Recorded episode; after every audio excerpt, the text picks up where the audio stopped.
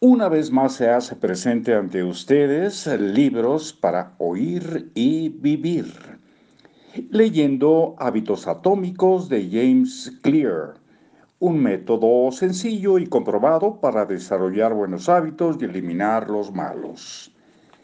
Tus hábitos actúan de manera acumulativa a tu favor o en tu contra. Vamos a leerles ahora el siguiente pudiéramos decir, capítulo de este cuadro que incluye el autor, que dice conocimiento y como contraste pensamientos negativos. Primero nos vamos con conocimiento.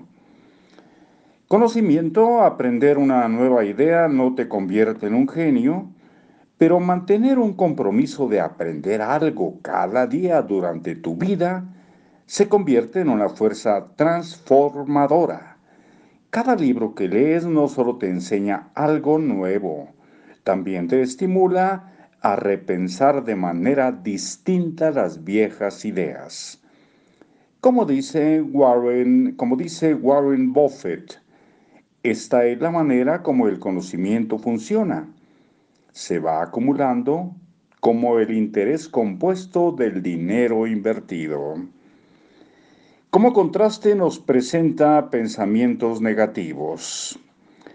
Entre más te consideras a ti mismo despreciable, carente de valor, tonto o feo, más te condicionas a interpretar la vida de la misma manera. Tu pensamiento queda atrapado en un círculo vicioso. Lo mismo ocurre con tu manera de pensar acerca de los demás. Una vez que caes en el hábito de considerar a las personas como malhumoradas, injustas o egoístas, empiezas a ver ese tipo de personas en todas partes.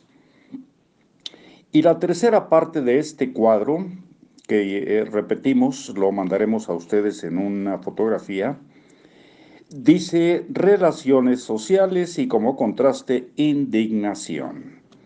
Primero, relaciones sociales. Las personas reflejan la manera como te comportas con ellas. Entre más ayudas a los demás, más querrán ayudarte a ti.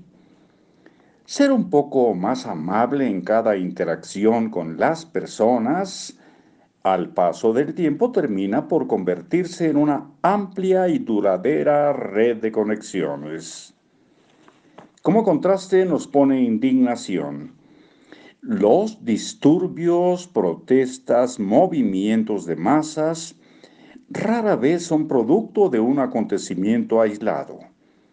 Al contrario, una serie de agresiones menores y afectaciones repetidas se multiplican lentamente hasta que un acontecimiento se convierte en la gota que derrama el vaso y la indignación se extiende como un incendio. Revisamos, llevamos tres minutos y medio, vamos a completar los cinco y nos vamos a la foto. Aquí un subtítulo en qué consiste realmente el progreso.